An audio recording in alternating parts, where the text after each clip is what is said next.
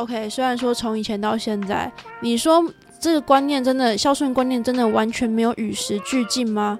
我相信它是有的，只是它可能 update 的不够快速，然后更新的不够频繁嘛。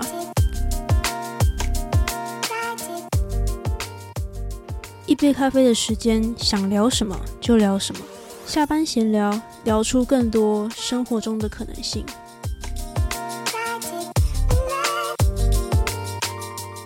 Hello，欢迎再次加入 Q B 的理所真的当然吗的系列。最近一直在录这个系列，然后就是开始去查了很多资料。嗯，我最后这个系列的结尾，我应该会录一个这。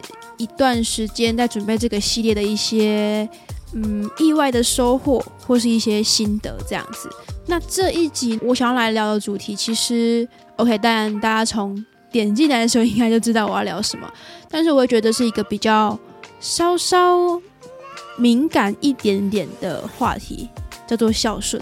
好了，大家可能听到这个名字觉得哦超级无聊，然后好像很生硬的感觉。但其实我觉得也不尽然如此啊。嗯，为什么会突然想要聊这个话题呢？其实也是因为，就是我在让大家投票的过程当中，后也有人选到这个选项，我就是要每个月都固定拿钱回家才叫做孝顺。然后因为也有人投了这个选项嘛，所以我就想说，哎，那好啊，那我我们也来聊聊这个东西。那不知道大家如果讲到孝顺，大家会想到什么？是不是小时候听了什么二十四孝？还是大家小时候已经没有在听这种东西了？好了，我那时候还有看过这个二十四孝的故事，虽然我不是很熟啦，但是大概有看过里面的几篇比较有名的故事。还是说大家会想到说，哎，孝顺就是可能要存钱啊，然后带爸妈出去玩？还是说，哎，一个月要拿多少钱回家？或者是说，有些比较重要的大事情？好像都一定要爸妈点头同意才是孝顺，那你认为的孝顺又是什么呢？其实这这个当然大家听起来会有点广泛啊，但是我想要把这个问题放在最前面，让大家一边听，然后一边想想看，对啊，那我的孝顺又是什么？好，听起来有点深奥，但是平常生活当中很少有时间好好思考的事情。不免俗的，我还是去查了相关的资料来跟大家分享哦。如果你去查这个“孝顺”这个词的定义的话，就是很字面上的去翻译，叫做孝敬，然后顺从父母。我觉得里面有一个关键词叫做顺从哦。虽然说时代过很久了，但是这个“孝顺”这个词，你好像就一定要达到这个顺从这个样子才叫做孝顺。它好像还包含在里面一个成分吗？然后我查到一个资料，我觉得蛮有趣的。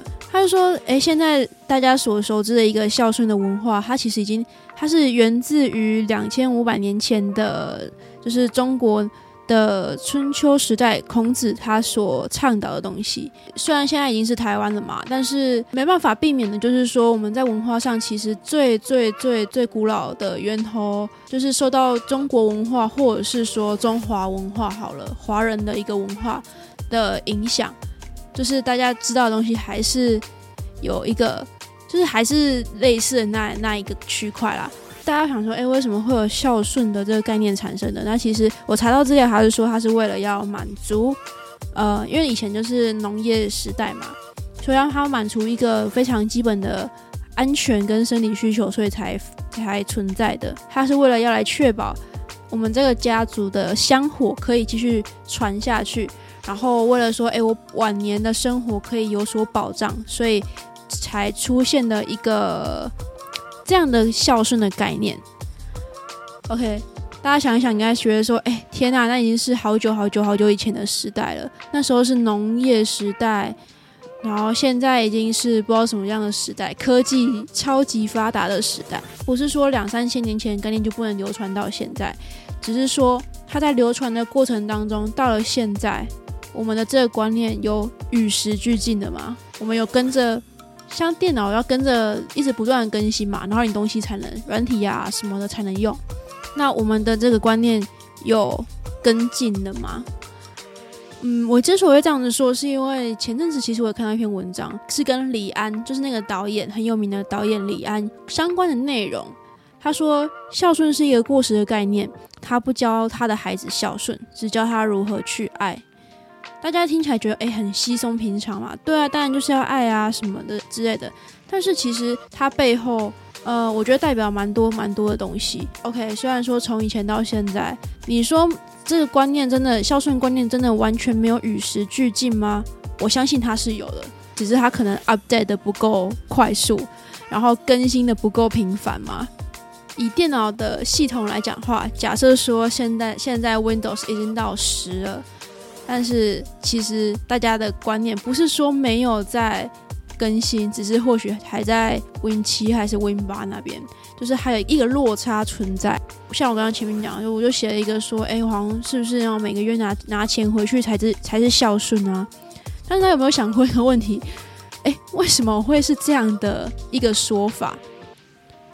那是不是说，其实现在的社会当中，虽然说大家讲求说，哎，要自由、要民主、要更开放的去接纳很多不同的新观念，但是骨子里对于这样的孝顺的想法，大家还是停留在说，哎，好像就是得每个月就是得拿拿钱回家。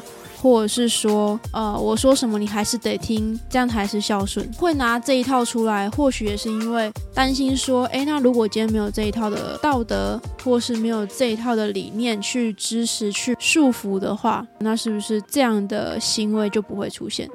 那我晚年的生活是不是就没有保障？因为我小孩都不听我的嘛，然后也没有人来养我啊，然后也没有人会来给我钱啊，所以。没有人会来照顾我啊，所以如果我不拿这一套出来的话，就是少了一个保障。大家有没有觉得这样很像是一个买保险的概念？就是我每个月，我年轻的时候，然后每个月就是付多少钱，拿多少钱出去，然后所以到了可能十几二十年之后，OK，我我每个月可以拿多少钱回来？说或者是说，哎，今天有什么事情的时候？我的小孩子就会就一定要来帮我处理，不觉得像什么储蓄险哦，还是什么医疗险之类的？OK，我没有买啊，但是就是我自己觉得很像这样的概念。或许到现在你会听起来很刺耳，不能接受，但是我觉得都是 OK 的，因为毕竟就是不一样的切入观点嘛。你可能会觉得说，OK，那你把孝顺这东西讲这么这么坏，难道你真的都觉得孝顺这东西不重要了吗？其实也不是这样子的。我想表达的是说，当孝顺这个东西成为一个成为一个道德的枷锁的时候，这是很可怕的事情，因为它剩下的也就只有道德这样的枷锁。其实也不是说我我要把孝顺这东西讲得很坏，孝顺的本质不是应该是爱吗？其实，在我的成长过程当中，我甚至是到这最近这几年，我才开始一直在不断的摸索。什么叫做爱的本质？然后到底什么是爱？孝顺最核心的东西不是应该是爱吗？为什么是这么空泛、这么物质的东西？你可能会觉得说：“OK，我知道啊，孝顺的本质应该是爱啊。”那你觉得爱到底是什么？难道我这样做不是我我每个月拿钱回去不是爱吗？当然，每个人表达爱的方式不一样啊。那你要每个月拿钱回去，你觉得 OK？不想要忤逆父母，然后。就是，就算自己不喜欢，还是会听他们的话，呃，顺着他们毛摸。你觉得这个是爱？那当然是 OK，没有问题，因为每个人的定义本来就不一样嘛。但我想要分享的是一个。我的阿妈所教我的爱，长大之后自己想一想，你觉得说，对我觉得这个或许才是真正的爱。就是大家不是常开玩笑说，哎，有一种冷叫做阿妈觉得你会冷，有一种饿叫做阿妈觉得你会饿吗？或许如果我今天一讲说有一种爱叫做阿妈教我的爱，最一开始会有一点点的，好像可以马上知道那个是什么感觉哦。最近其实有比较把它具体化的想说，哎，我要怎么把这样的感觉讲出来？因为小时候有一段时间，其实我就是会每天就是会被送到我阿妈那边，然后我阿妈会照顾我啊什么的。回想起来，其实我那段时间是非常非常非常开心的。我的一个故事啊，那你之后如果有机会再聊。那在那段时间之后呢，其实就算我没有这么长，一直每次都去我阿妈家，但是你可以感觉到自己其实永远在她心里会有一个非常重要的位置。那所以我也在思考说，那阿妈教我的爱到底是什么的样子呢？所以我总结出了一段话，叫做：我觉得这种爱是在你的心中永远有那个人的位置，不管那一个人是什么，或者是你爸妈，或者是你的其他家人，都或者什么朋友之类都 OK，就是你心里永远会有一个他的位置，你不需要用其他的条件来勉强来捆绑，你只要看着那一个人很开心，然后你自己也会发自内心的觉得很幸福。这是我想法中觉得爱的定义名称，我才会很直接的打了孝顺是爱还是缴税？缴税就是一种你知道你理所当然应该去缴，但是你有时候会缴的心不甘情不愿吗？OK，好，或许有人缴税缴的很开心啊，但是我听到的大部分大家都是缴，就是没有那么开心，会觉得说哦，原来我要缴这么多税。最后还是跟想跟大家讲啊，就是。其实虽然我说理所不当然，但是也不代表说我讲的我所说的想法就一定是对的。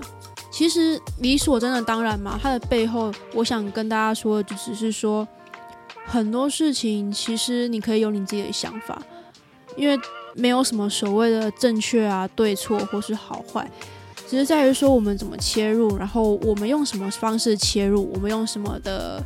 情绪去切入，这会差很多。那一样，我讲的不一定是完全百分之百正确的。如果你有一杯咖啡的时间，如果你对于听到不一样的想法有兴趣，欢迎加入我们的闲聊。然后甚至说，你可以把你自己的想法私讯给我，然后或者是在我可能会发一些文啊，然后你就是留言给我，然后我们一起讨论，理性的讨论，然后客观的讨论。我觉得。都是 OK 的，因为我也是一样喜欢用不一样的角度看世界。OK，好，那我们就下期再见，拜拜。